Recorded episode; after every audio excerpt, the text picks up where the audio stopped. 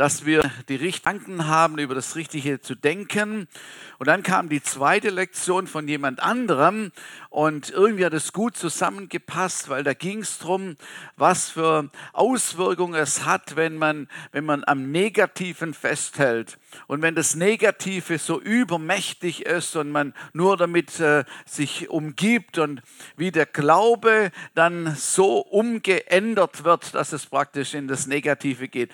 Es war so eine gute Lehre und ein guter Auftakt.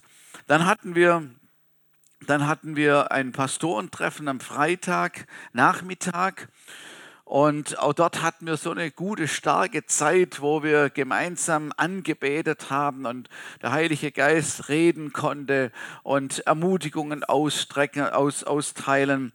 Und da war eine, war es ein, ein, Impuls vom Heiligen Geist, den möchte ich einfach mitteilen, weil der mich selber so auch so berührt hat, auch dieser Vergleich. Und zwar wurde gesagt, dass der Herr ein neues Vorzeichen äh, schaffen möchte, wie in der Musik ein Kreuz, ein neues Vorzeichen. Und wenn man, sagen wir mal, die ganze Zeit in Moll gespielt hat, äh, in dieser Melancholie oder in dieser Traurigkeit oder was auch immer es war, äh, verharrt hat, sagt der Herr, ich setze ein neues Vorzeichen und es wird in Dur harmonisch schön, äh, fröhlich, aufwärts trend. Und da habe ich gedacht, ja genau, Herr, so ist es. Wenn du ein neues Vorzeichen setzt, dann fällt, dann fällt alles andere, was danach kommt, entsprechend aus. Und dann spielt man diese, diese Tonart. Ja, da geht gar nicht anders. Man spielt dann diese Tonart.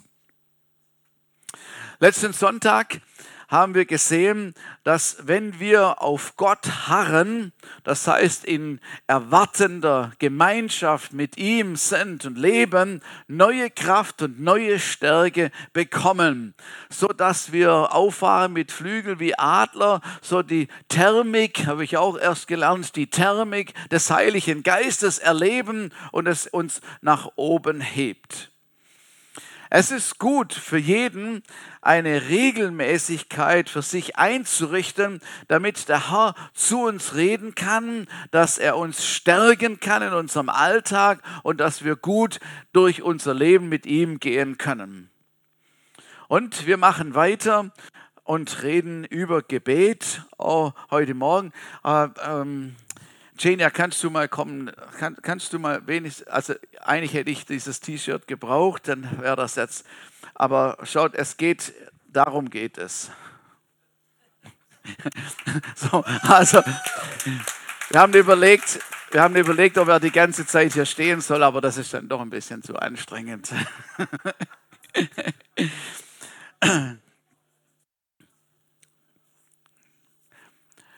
Ich bin, ich bin in einem kleinen, sehr kleinen Dorf im Nordschwarzwald aufgewachsen und äh, meine Tante mit Familie wohnte auch im gleichen Dorf. Ansonsten, glaube ich, waren jetzt nicht so viele Christen dort. Und wir, wir haben ein bisschen, also nicht ganz direkt im Zentrum des Dorfes gewohnt, mehr so auf halber Höhe, hat, haben wir da ein kleines Haus gehabt. Und in unserem Haus war regelmäßig Gottesdienste, Versammlungen hat man damals gesagt. Am Mittwochabend und am Sonntagmorgen haben wir uns in unserem Wohnzimmer alles ausgeräumt und, und umgestellt und, und die Türen geöffnet und hatten dort einen Gottesdienst, bis wir dann später ein Gemeindehaus gebaut haben. Und jeder wusste das in diesem Dorf, dass wir, dass da halt die Frommen zusammenkommen. Und man hat unser Haus das Gebetshäuslein, also schwäbisch Häuslein genannt. Ein Gebetshaus, ein Gebetshäuschen. Man hat es in Verbindung gebracht, da kommen die Christen, die frommen Leute zusammen und beten dort, also wird es ein Gebetshaus sein. Das war ein bisschen spöttisch gesagt, aber es stimmte trotzdem. Es war ein Gebetshaus. Und heute möchte ich über diesen Satz sprechen, den Jesus gesagt hat. Mein Haus soll ein Betshaus sein, ein Bethaus sein. Ein Bethaus ist ein Ort, wo man zu Gott redet, wo man mit Gott redet und wo man ihm begegnen kann. Und als er diesen Satz gesagt hat, das war der Tag, an dem Jesus wütend wurde. Und wir kennen ja Jesus äh, und lieben ihn so aus seinem Wort, wie er einfühlsam ist, wie er äh, der Liebende ist, der die Kinder auf den Schoß nimmt und sie segnet, der Helfende, der Tröstende, der Heilende, wie die Menschen ihm hinterher gerannt sind, um ihn irgendwie zu berühren, weil der Kraft von ihm ausgegangen ist. Der Jesus, der das Brot vermehrt hatte, der immer Gutes getan hatte und und mit äh, und zum Guten beigetragen hat, der die Schuld vergibt, einfach der Jesus, so wie wir ihn kennen und lieben. Und dann kommt er eines Tages in den Tempel mit seinen Jüngern und ihn packt der heilige Zorn. Und man denkt fast, also ist es der gleiche Jesus, den wir da gleich erleben, oder was ist passiert? Markus 11 von Vers 15. Und sie kommen nach Jerusalem und er trat in den Tempel und begann, sie hinauszutreiben, die im Tempel verkauften und kauften. Und die Tische der Wechsler und die Sitze der Taubenverkäufer stieß er um. Und er erlaubte nicht, dass jemand ein Gerät durch den Tempel trug. Und er lehrte und sprach zu ihnen, seht, steht nicht geschrieben, mein Haus wird ein Bethaus genannt werden für alle Nationen. Ihr aber habt es zu einer Räuberhöhle gemacht. Die Frage ist, was hat denn Jesus jetzt hier so aufgeregt? Was war denn hier nicht in Ordnung?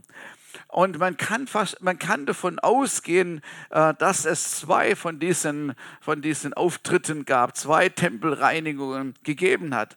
Aber was war es, was Jesus hier so aufgeregt hat?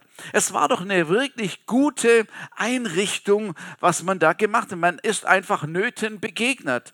Also die Leute pilgerten von überall her, teilweise von sehr weit kamen sie und dann, und um dort zu, das, äh, zu feiern und die Opfer zu bringen und so, sollten sie jetzt alle ihre eigenen Opfertiere von zu Hause mitbringen, die Taube in der Tasche, die Ziege vor sich hertreibend, zig Kilometer weit. Oder vielleicht gab es ja auch Leute, die waren gar keine Bauern, die hatten keine Schafe und Rinder und Tauben und alles Mögliche zu Hause. So, die hätten das eh kaufen müssen. Also hat man doch irgendwie etwas Gutes eingerichtet, sagt so, dass jeder die Möglichkeit hat, äh, ein Opfertier sich zu kaufen. Dann hatten alle verschiedene Währungen von den verschiedenen Provinzen, wo sie kamen. Und dann hätten sie mit ihrem Geld auch gar nichts kaufen können. Also hat man Wechselstuben eingerichtet. Das war doch eine richtig gute Einrichtung. Und das war doch etwas Gutes. Man hat doch da Nöte auf Nöte, ist auf Nöte eingegangen.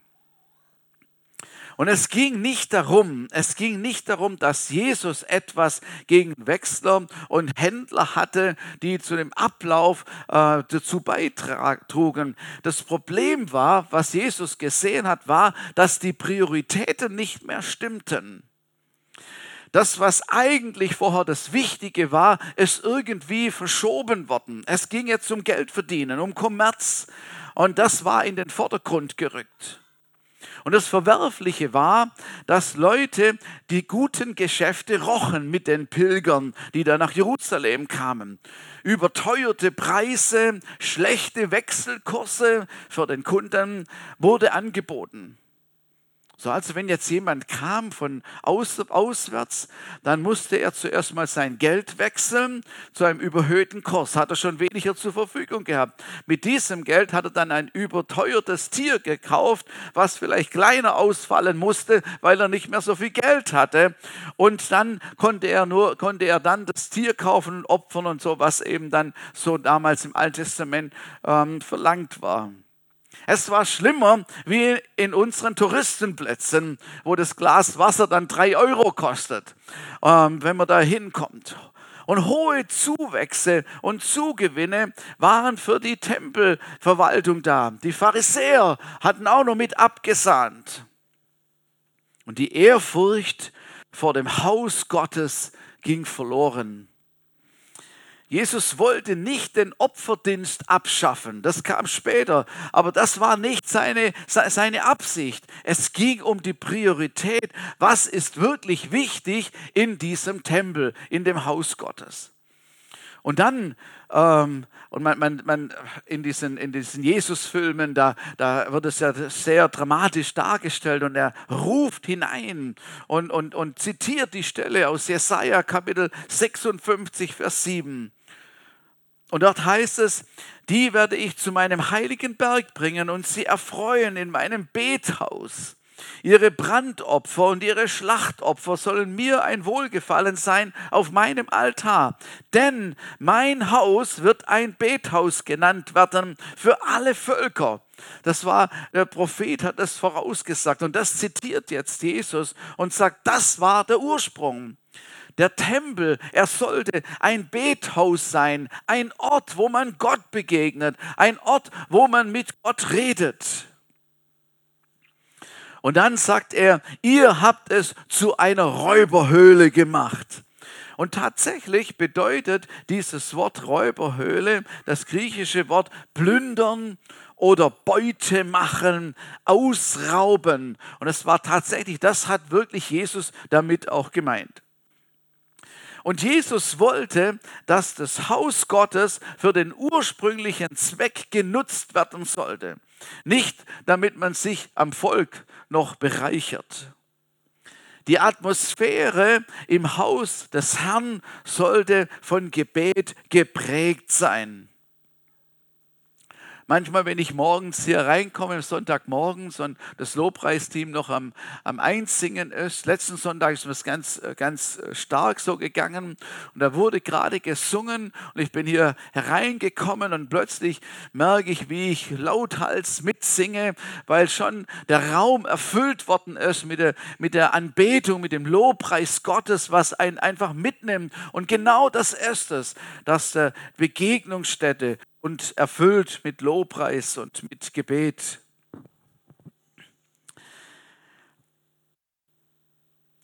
Es ist schwer, jetzt so eine Eins und Eins Übertragung zu machen, Tempelreinigung. Man kann da allerhand Sachen hinein interpretieren, ähm, was das uns heute betrifft.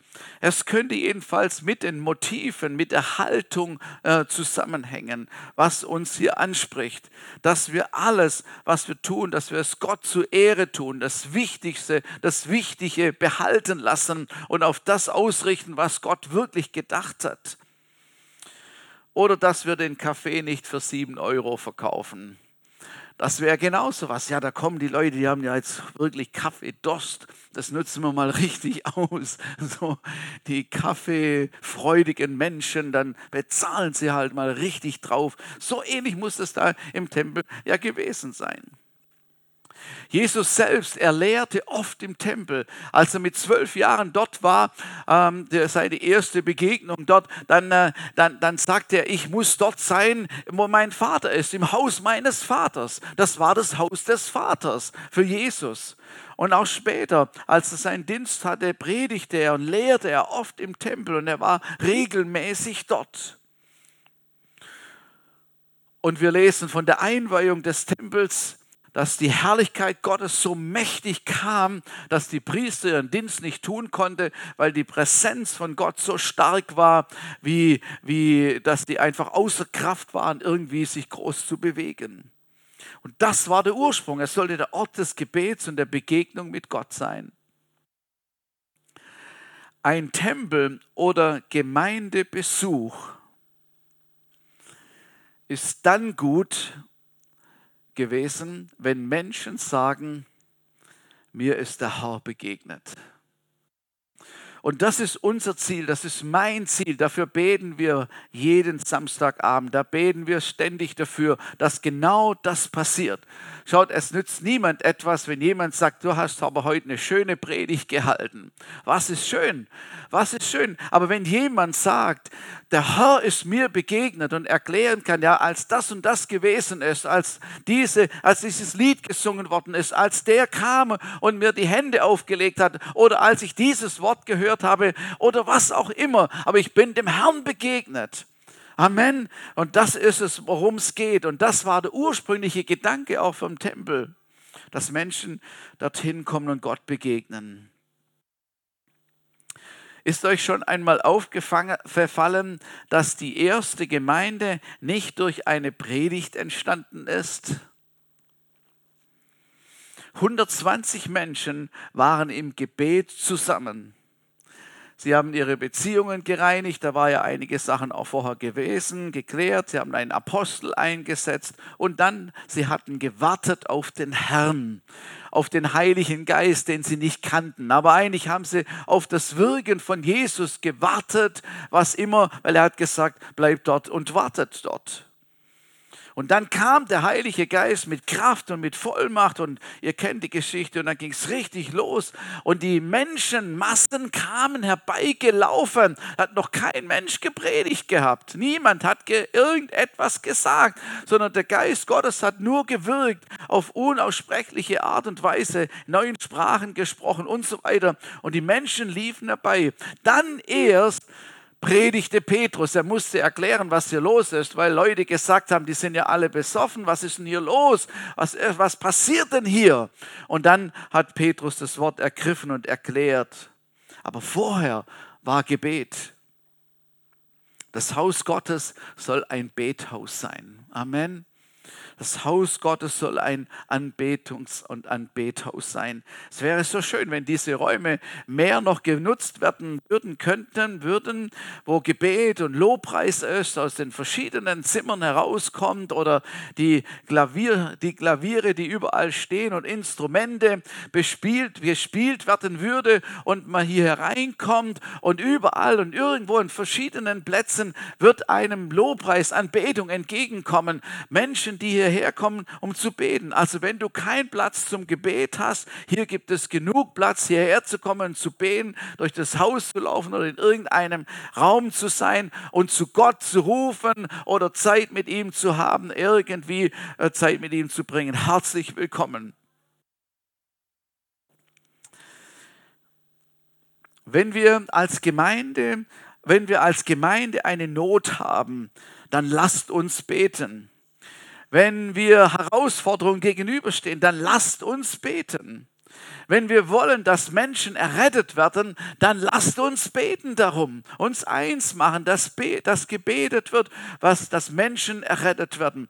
Und es ist so schön zu hören, wie verschiedene Leute gerade an, an Menschen dran sind, ihnen das Evangelium schon gesagt hat und vielleicht kleine Häppchen schon zugeworfen haben. Und dann beten wir dafür, dass der Same aufgeht. Amen. Und Menschen errettet werden.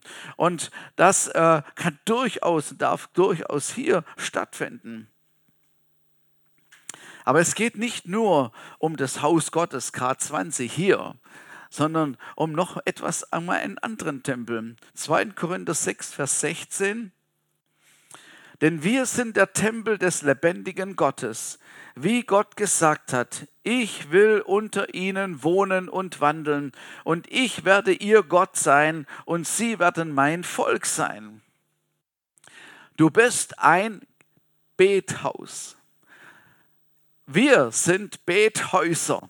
Das ist, was hier die Bibel uns sagen würde. Also ein Tempel ist dort, wo der Heilige Geist wohnt. Und die Bibel sagt, wir sind ein Tempel des Heiligen Geistes, wo er in uns wohnt. Und deshalb sind wir Gebetsbetshäuser, wo gebetet wird. Halleluja. Und was wir in den letzten Wochen, was ich rüberbringen will, und ich muss wirklich sagen, dass mein eigenes Gebetsleben sich verändert hat, weil es ist so irgendwas Brisantes in der Luft, wo wir, wo wir irgendwie merken, wie Glaube zunimmt zum Gebet, wenn wir beten, dass etwas geschieht, dass etwas sich verändert. Halleluja. Und dass der Herr dabei ist, etwas zu tun.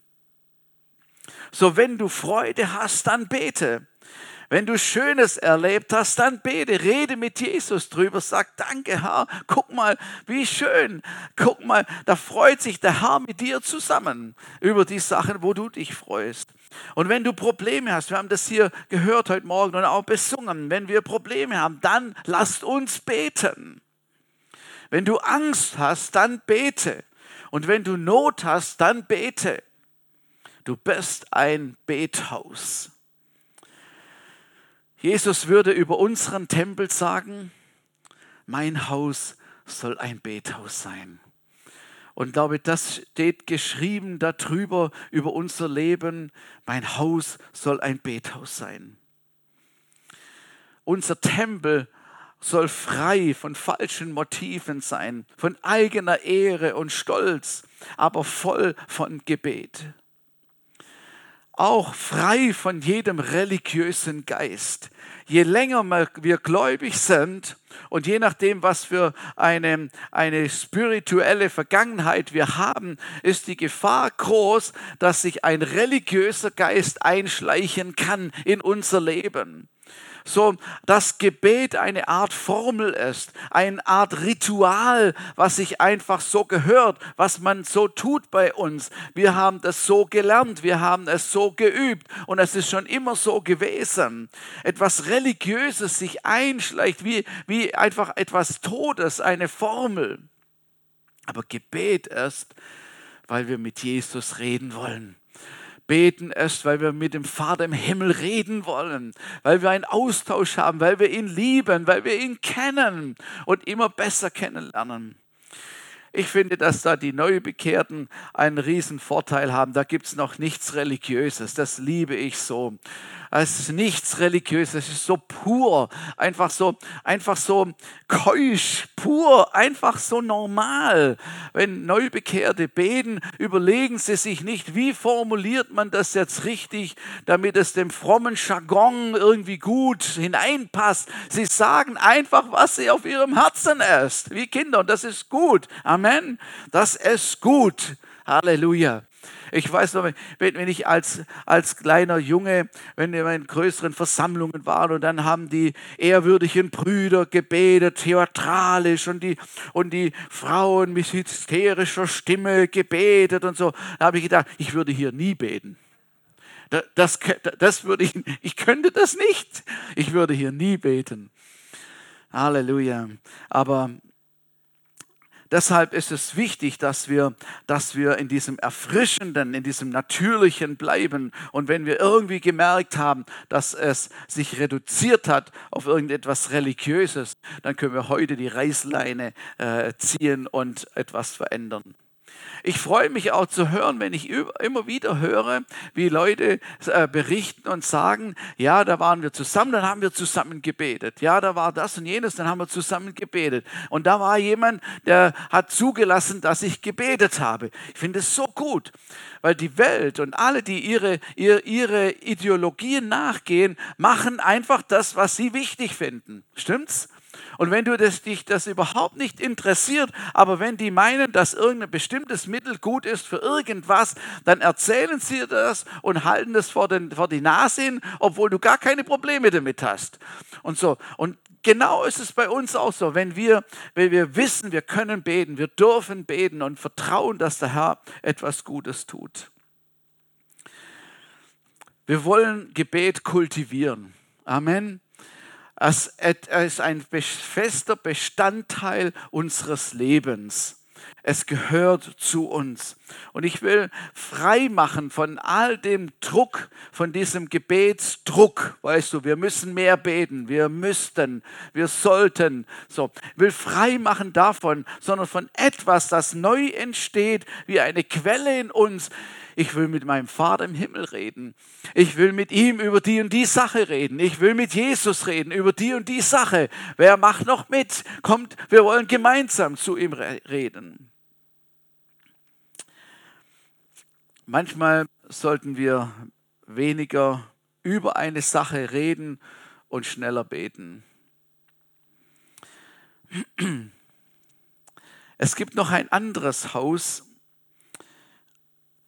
und zwar den Eukos, das ist der Haushalt oder die Menschen, die um dich herum sind, deine Familie und die zu deinem näheren Umkreis oder Bekanntenkreis gehören, eng, bis eng, engere Beziehungen.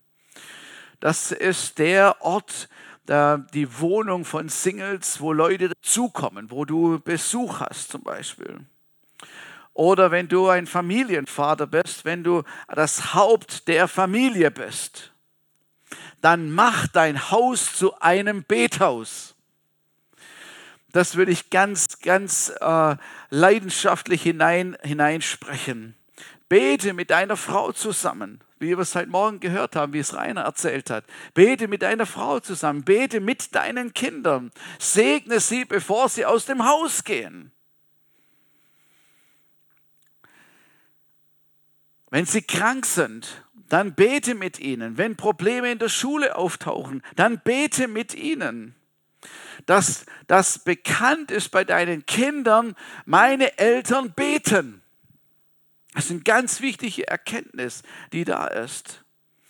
Und wenn sie dann mal nicht mit dir beten wollen, weil sie gerade in irgendeiner Spezialphase drin sind, dann bete, wenn sie weg sind. Amen. Dann schieben wir das Gebet des Segens und der Bewahrung hinterher. Und auch wenn sie sich gerade erhaben fühlen über alles, dann ist trotzdem das Gebet, das ihnen nachfolgt.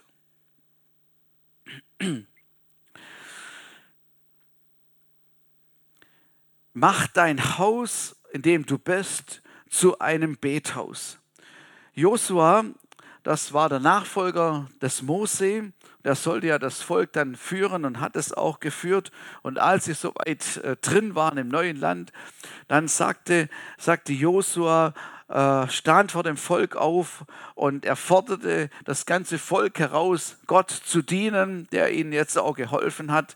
Josua 24, Vers 15. Und dann sagt er zu dem ganzen Volk, ist es aber übel in euren Augen dem Herrn zu dienen, dann erwählt euch heute, wem ihr dienen wollt.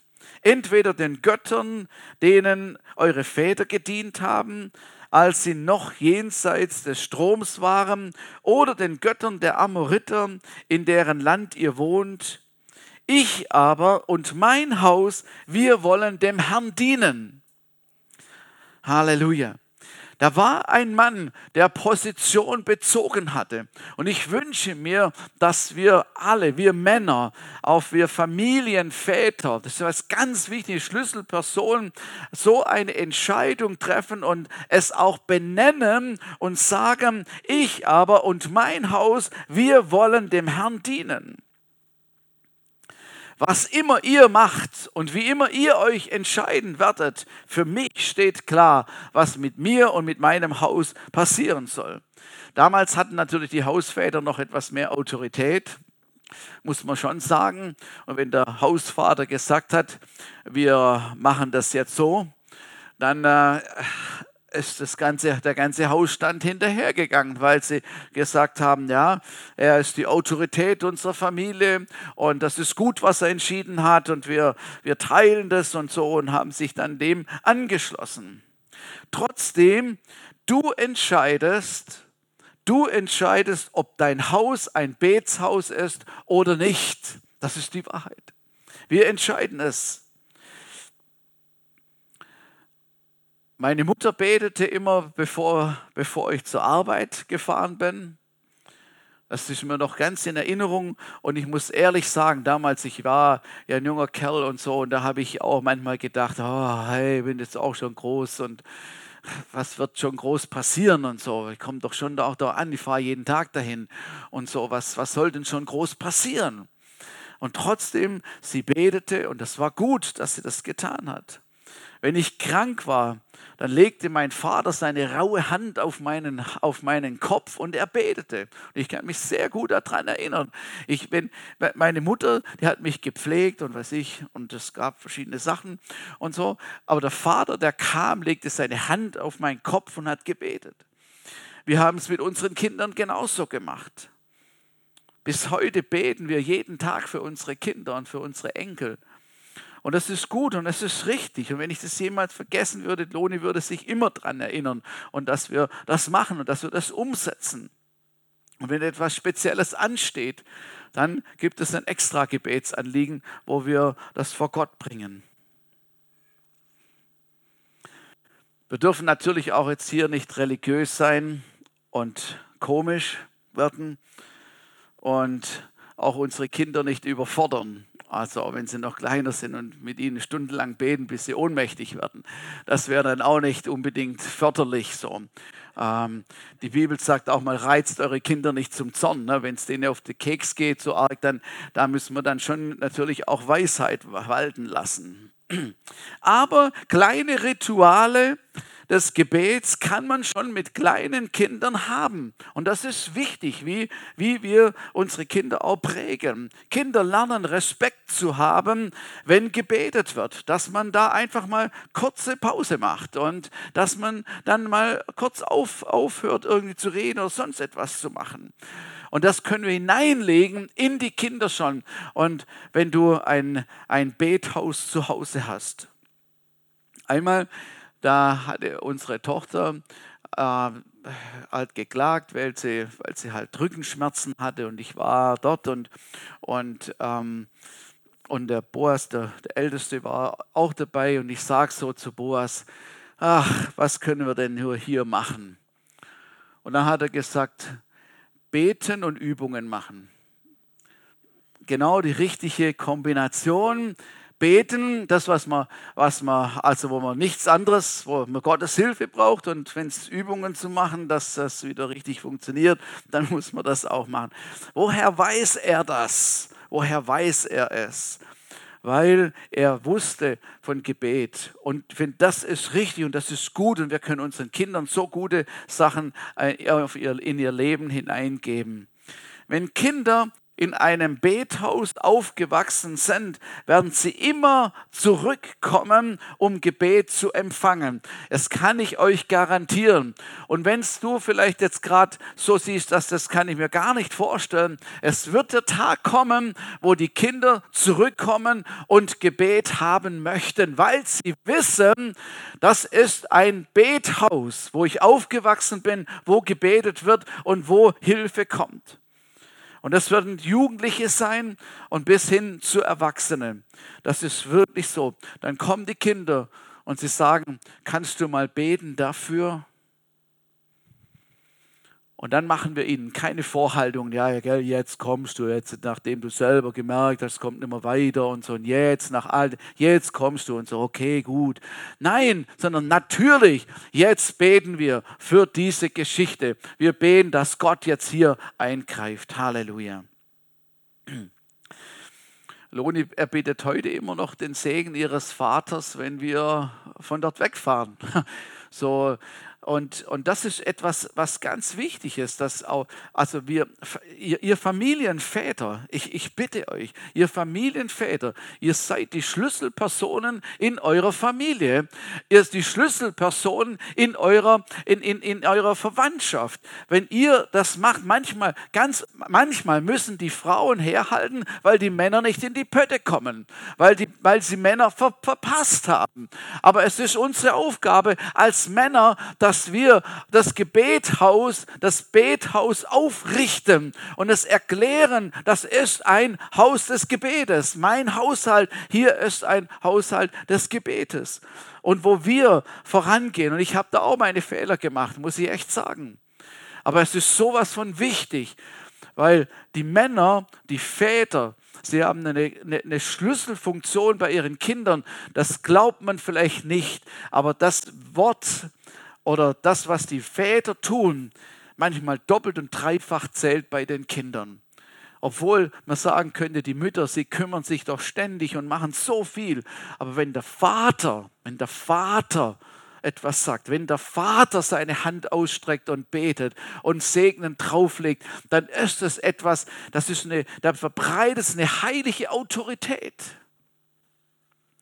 Ich war mit meinem Vater nicht in allen Sachen äh, äh, übereinstimmend. Und, und manchmal, wenn man dann heranwächst und weitergeht, dann, dann meint man, man weiß alles besser und so. Und, und, und das Alte ist jetzt so. Und jetzt wir, wir Jungen, wir wissen, wie es geht und wo es lang geht. Und da gab es manchmal auch Konflikte. Aber ich weiß genau, ich war kurz im Dienst äh, als wir so hatten wir gute Phasen, so ganz am Anfang unseres Dienstes und dann gab es so einen Einbruch. Es war eine schlimme Geschichte, was da passiert ist und ich war als Junge, ich glaube, ich war noch nicht mal ordiniert, war, war sehr schwer auf mir. Und dann hat unser Vater, mein Vater uns besucht und, und wir haben über diese Sache geredet. Mein Vater hat gebetet. Und es war mir wichtig, dass er betet. Er hat Erfahrung gehabt und er hat einen Draht zum Vater im Himmel gehabt und hat auch immer wieder irgendwas von ihm empfangen. Und das war mir wichtig. Und ich weiß noch gut, als wir ihn damals zum Zug gebracht haben, dann war es mir so traurig irgendwie, weil ich gedacht habe, jetzt geht eine große Stütze des Gebets irgendwie weg von mir. Und ich glaube, dass wir als Väter, als Männer, wir haben eine große Verantwortung über dem, was wir tun und wie wir leben. Und wir sollten nicht alles unseren Frauen überlassen oder überhaupt den Frauen überlassen. Also ich, ich hoffe, ihr versteht das richtig. Aber manchmal, manchmal müssen Frauen bestimmte Dinge tun, weil niemand anders da ist, der die Autorität übernimmt oder der, der etwas tut oder der äh, von Gott sich in diese Aufgabe äh, das sich annimmt. Und ich glaube, da ist gut, wenn wir etwas dagegen unternehmen. Mein Haus soll ein Bethaus sein. Ich wünsche mir so sehr, dass dieses Haus Jetzt hat Corona manches irgendwie abgeschnitten und es kommt wieder langsam in Gang und wir beten, dass es so bleibt und nicht einen Rückschlag gibt. Aber das soll das Haus Gottes erfüllt sein mit der Gegenwart Gottes, mit Lobpreis, mit Anbetung, mit Gebet und dass wir angesteckt werden davon, damit es mehr und mehr wird, auch hier in diesem Haus.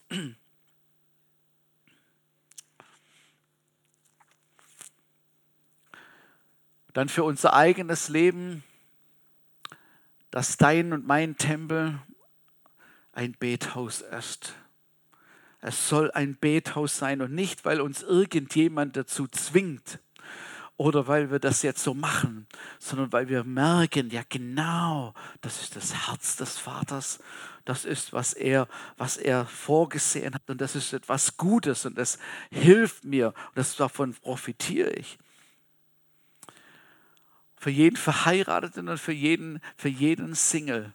Ist es nicht großartig, wenn ein, eine Single-Person ähm, jemand oder verschiedene Leute einlädt und sie essen zusammen oder sind zusammen bei sich zu Hause und das ist ein Ort des Gebets?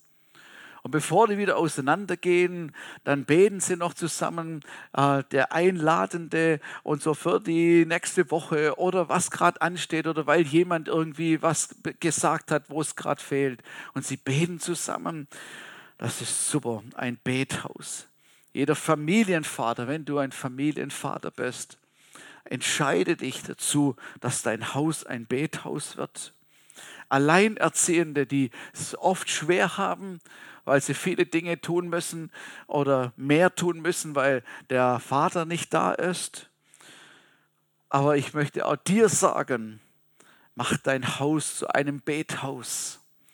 Die Kinder zu dir kommen können und wissen, die können kommen und du betest und es entsteht, es entsteht etwas Gutes. Halleluja. Mein Haus soll ein Bethaus sein. Halleluja.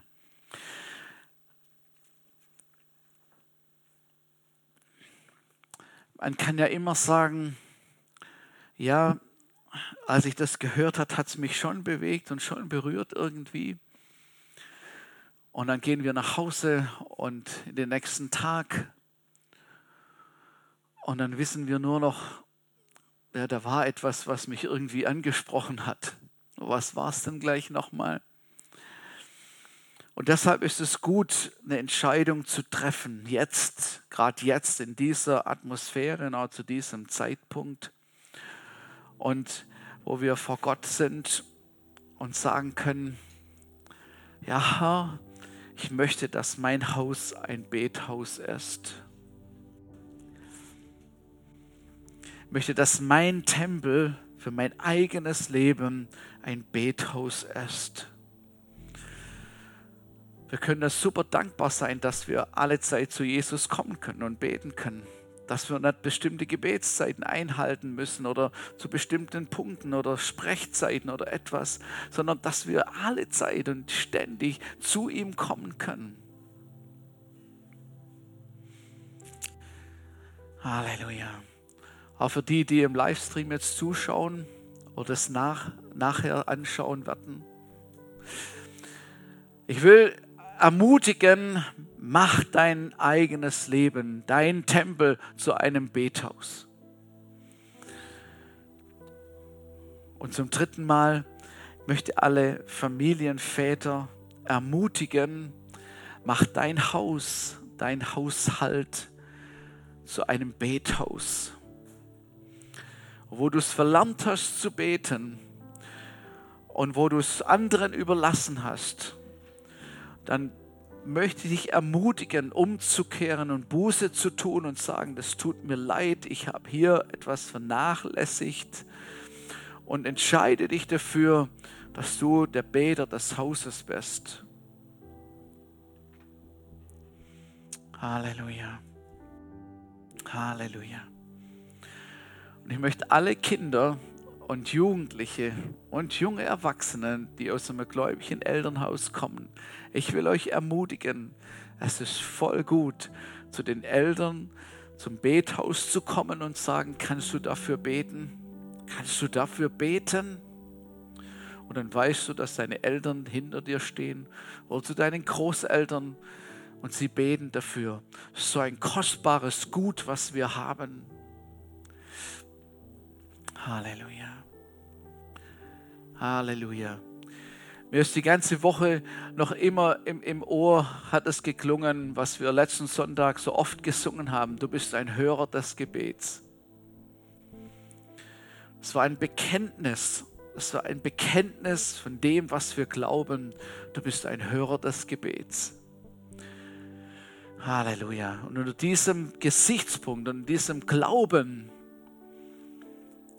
erklären wir unsere Häuser zum Bethaus. Und ich möchte euch ermutigen, wenn, wenn, wenn du das möchtest, komm, dann lasst uns einfach aufstehen vor ihm und zu Gott kommen, uns ihm weihen, ihm Danke sagen dafür, dass wir die Möglichkeit haben, ihm Danke zu sagen und zu sagen, ja, mein Haus ist ein Bethaus. Mein Leben ist ein Leben des Gebetes. Ich bin mit dir verbunden und das wird niemand und nichts aufhalten. Halleluja. Danke, Jesus. Danke, Jesus. Ja, Herr, wir weihen uns dir. Wir weihen uns dir und wir sagen dir Danke, dass du alle Zeit bereit bist, unsere Gebete zu hören und dass du zu uns reden möchtest, dass du uns ermutigen möchtest.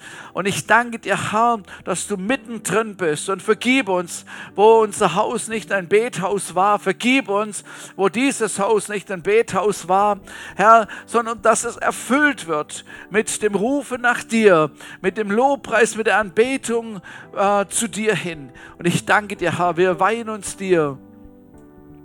Und ich bete, Geist Gottes, dass du neu kommst mit einem Gebet, des, Geist des Gebets über uns, dass wir Zusammenhänge erkennen können, dass wir verstehen, wie wir beten sollen, was wir beten sollen, was auf deinem Herzen ist, dass wir erkennen, wie wir für Menschen Fürbitte tun können, wie es gut ist, wo Glaube entsteht, wo Autorität drin ist. Bitte dich, Heiliger Geist, komm du, komm du wie in einer Welle des Gebetes über uns.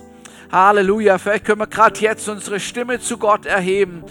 Es ist jetzt nicht wichtig, dass der neben dir versteht, was du sagst, aber lasst uns gemeinsam zu Gott rufen, zu Gott beten und ihm Danke sagen. Vielleicht willst du sagen, Herr, hier bin ich. Ich bin ein Gebetshaus. Ich bin ein Bethaus. Meine Familie soll ein Bethaus sein. Und so lasst uns mal so gemeinsam beten. Halleluja. Danke, Jesus. Danke, Jesus. Danke, Jesus. Ja, Herr, wir kommen zu dir und wir weihen dir unser Leben, wir weihen dir unsere Häuser, wir weihen dir unsere Familien, Herr. Wir weihen dir unsere Kinder und Enkelkinder und sagen, ja Herr, du hast uns ein Potenzial gegeben, du hast uns eine Möglichkeit gegeben, dass Situationen sich verändern, Halleluja, dass Dinge sich zum Guten wenden. Und du hast uns ein Instrument gegeben, eine Stärke gegeben. Halleluja. Und wir nehmen es auf. Wir nehmen es auf. Halleluja. Ehre sei dir, Jesus, Jesus, Jesus. Herr, wir erheben dich und wir preisen dich. Halleluja. Danke, Jesus. Danke, Jesus. Halleluja, ich bete, Herr, dass du uns Männer zeigst, Herr, dass du es uns Männer aufschließt, welche Verantwortung das wir haben und was wir tun können in deinem Namen, in deiner Autorität. Halleluja. Ehre sei dir, Jesus. Ehre sei dir. Halleluja. Danke, Herr. Danke, Jesus, Herr. Wir beten für unsere Kinder in unseren Häusern. Wir beten, Herr, für die kleinen Kinder, dass sie etwas von dem erfahren und kennenlernen, was es heißt, auf dich zu vertrauen, Dinge vor dir auszubreiten und, äh, und zu beten. Und die Größeren, die Heranwachsenden, Herr, ich bete, dass es durchkommt, dass es erkannt wird, dieses hohe Gut, Gebet von Vater und Mutter, ich danke dir, Herr, dass es nicht verloren geht im Namen Jesus, im Namen Jesus. Und dort, wo sich Menschen entfernt haben, wo sich Kinder entfernt haben aus gläubigen Familien, da bete ich jetzt im Namen Jesus, Heiliger Geist, dass du erinnerst an die Tage, wo sie Gebet empfangen haben, an die Tage, wo ihre Vater und Mutter gebetet haben, an, den, an die Tage, wo sie selber gebetet haben und, und Erhörung empfangen haben. Ich bete, Herr, dass du den Menschen, den, den Kindern nachgehst, in dem Namen Jesus. Halleluja. Ehre sei dir. Ich preise dich, Jesus, und ich erhebe dich. Halleluja. Danke, Herr. Ja, wir danken dir, Jesus. Wir danken dir, Jesus. Wir danken dir, Jesus. Halleluja. Die Bibel sagt, bittet, so wird euch gegeben. Sucht, so werdet ihr finden. Klopft an, so wird euch aufgetan. Jeder Bittende empfängt und der Suchende findet und der Anklopfende wird es erleben, dass aufgetan wird. Das ist, was Jesus uns selber ermutigt, wie wir beten sollen. Halleluja. Danke, Herr. Danke, Jesus. Danke, Jesus. Danke, Jesus. Halleluja. Wenn jemand noch einen Eindruck hat vom Heiligen Geist, wo, wo das irgendwie bestätigt oder wo da noch eine Ermutigung in die Richtung ist, dann können wir das gerne noch hören. Halleluja. Danke, Jesus. Danke, Jesus. Danke, Jesus. Danke, Jesus. Danke, Jesus. Halleluja. Danke, Jesus. Danke, Jesus. Danke, Jesus. Ja, und zwar möchte ich einen Eindruck äh, abgeben, den ich schon vor der Predigt bekommen habe. Äh, stellt euch vor, ihr habt eine Audienz beim König, beim großen König, der lädt euch ein. Sagt auch die Uhrzeit und Meint noch dazu, seid pünktlich. Ich lade euch ein. Es wird ein Festmahl geben. Und wir freuen uns alle riesig. Wir ziehen uns auch schick an. Dementsprechend gekleidet, wenn man eine, ja wirklich ja, beim König erscheinen darf. Und ja, wir gehen zur Adresse. Das ist eine wunderschöne Parkanlage. Mit einem recht hohen Berg. Und oben auf dem Berg ist es mittlerweile dunkel dass ein Schloss hell erleuchtet, ganz groß, wunderschön anzusehen. Und diese Treppe, die wird beleuchtet rechts und links. Das sind Kristallleuchter.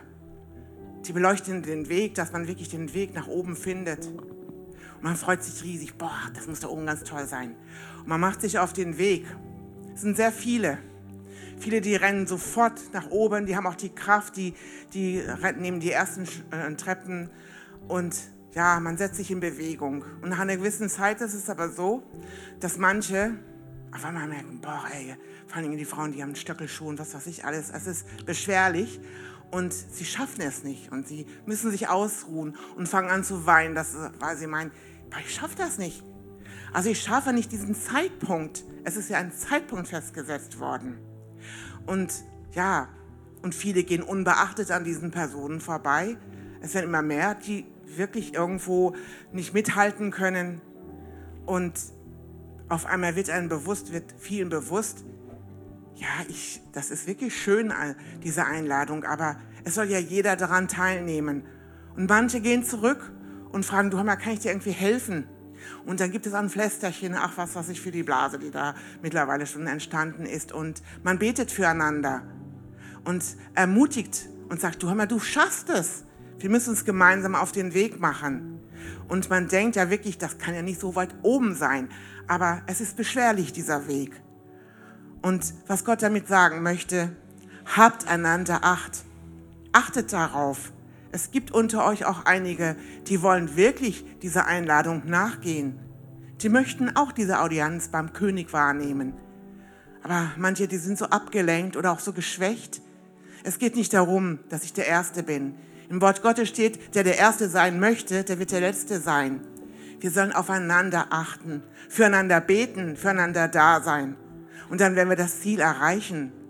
Und das, wir leben in einer Zeit, da ist es ein Ding der Unmöglichkeit zu meinen, ich kann nach vorne preschen, egal was rechts und links um mich herum geschieht. Wir sind einander auf angewiesen. Lasst uns füreinander beten, auch für die Schwachen.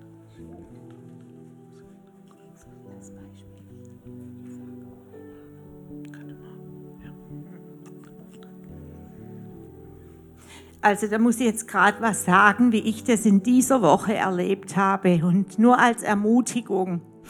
Mir sind dieser Woche echt richtig schlecht gegangen am Anfang der Woche und aus verschiedenen Gründen, das ist jetzt gar nicht so wichtig, aber mir ist richtig schlecht gegangen. Und an einem Morgen hat wirklich jemand von der Gemeinde gefragt, wie mir es geht über WhatsApp. Und da habe ich kurz Antwort gegeben und dann habe ich das Gefühl gehabt, geh los, geh spazieren oder walking. Und es war so, wie wenn Gott zu mir sagt, nur du und ich. Und ich bin losgelaufen und habe die Natur genossen und habe so Gott, ja, einfach so, war aufmerksam auf Gott. Und ich bin weitergelaufen und habe mich dann auf eine Bank gesetzt, weil mein Zucker mal wieder nieder war. Und auf dieser Bank kriege ich nochmal eine WhatsApp. Und da kommt jemand und sagt, irgendwie, ich weiß nicht mehr genau, äh, können wir uns zusammentreffen oder so ähnlich. Und habe ich gedacht, Gott hat doch gesagt, nur ich und du. Und habe das so geprüft und dann habe ich zu der Person gesagt, ja, wir können uns zum Beten treffen an dem Parkplatz da. Und dann gehe ich aber wieder alleine zurück. Und dann hat die Person, ich sage nicht wer, aber hat die Person zu mir gesagt, äh, geschrieben, ich bin schon auf dem Weg zu dir. Ich sag euch, das hat mich so in meinem Herz getroffen. Das war wie wenn Jesus sagt, ich bin auf dem Weg zu dir. Das hat mich so berührt. Und dann haben wir uns getroffen, die Person und ich. Und wir sind auf eine Bank gesessen und ich konnte mein Herz ausschütten. Ihr denkt vielleicht, ja, den Pastors geht's immer gut, aber das ist leider nicht immer so. Und ich konnte meine Last loswerden und diese Person hier aus der Gemeinde hat für mich gebetet. Und es war nicht ein einfaches Gebet so. Ich habe gespürt, das ist der Heilige Geist. Das ist der Heilige Geist. Vielleicht war das, wie Conny gesagt hat, an dem Berg einfach, ja, es wird schwer, vielleicht Verletzungen oder was immer. Ich kann euch nicht sagen, was das für mich bedeutet hat. Immer noch ist es so, also wie wenn Gott sagt, ich habe auf dich acht und er hat mir einen Engel geschickt. er hat mir einen Engel geschickt und es ist genau das, was Conny gerade gesagt hat. Lasst uns aufeinander achten. Manchmal ist Fassade, wie man vielleicht hier im Gottesdienst steht und man guckt fröhlich oder versucht es mindestens aber vielleicht sieht es im Herzen ganz anders aus. Und es ist so schön, dass wir Geschwister haben. Ich sag's euch, ich bin so dankbar, dass wir nicht alleine sind. In Ländern, wo Verfolgung ist, da ist es manchmal so, da sind die Leute oft alleine und die sehnen sich danach, dass sie einen Christen treffen können, einen Christen. Und es ist gefährlich, das ist manchmal lebensgefährlich, wenn sie den einen Christen irgendwo treffen würden oder müssen im Untergrund, im Wald sich treffen, können nicht zum Glauben. Und wir haben so gut, wir können uns treffen, wir können hier Gemeinschaft haben, in den Häusern, wie in der Apostelgeschichte, Gemeinschaft haben. Und ich will euch einfach Danke sagen, auch für eure Freundschaft, für euer Hören aufeinander. Und es ist Gott, der uns benutzen will. Gott möchte, wie Conny gesagt hat, das kann ich nur bestätigen, dass wir aufeinander Acht haben. Und ich will euch einfach jeden von uns segnen, auch mit dem offenen Herzen, mit offenen Augen füreinander, dass wir gemeinsam ans Ziel kommen. Leute, wir brauchen einander, wir brauchen einander. Jeder hat schwache Stunden, jeder ist auch mal richtig froh und möchte das berichten und deshalb ist Gemeinde da. Dankt Gott für Gemeinde und ich sage es nicht deshalb, weil der Günther hier Pastor ist. Ich sage es wirklich von meinem tiefsten Herzen dankt Gott für Gemeinde, dass wir einander haben und dass Gott in unserer Mitte ist, dass Jesus in unserer Mitte ist. Jesus, Punkt. Und niemand anderes soll hier auf dem Thron sitzen wie Jesus Christus. Und ich spreche das aus. Ihm sei alle Ehre.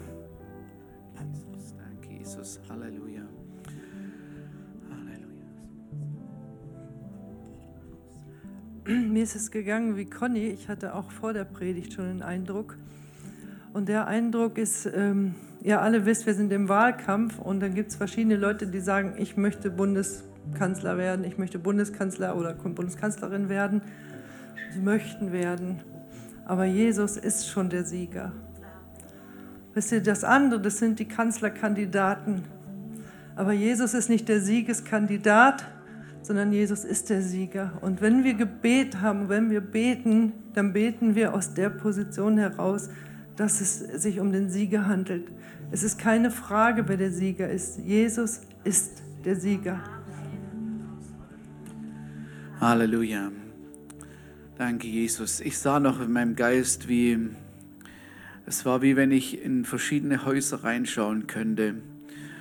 Und, und ich sah, wie, wie überall Menschen äh, waren, die auf die Knie gingen und gebetet haben. Und, und über, über ihren Häuptern, über ihrer, über ihrer Person war es wie wenn es ein, ein Loch geben würde, das Haus geöffnet bis rein in den Himmel und wie der Himmel geöffnet worden ist. Und wie, es, wie ich sehen konnte, wie der Vater im Himmel herunterschaut auf jeden Einzelnen, der da auf seinen Knien lag und gebetet hat. Und mir war es in meinem Herzen, wie auch der Herr für jede Situation eine Antwort und eine Lösung hatte und das auf den Weg brachte.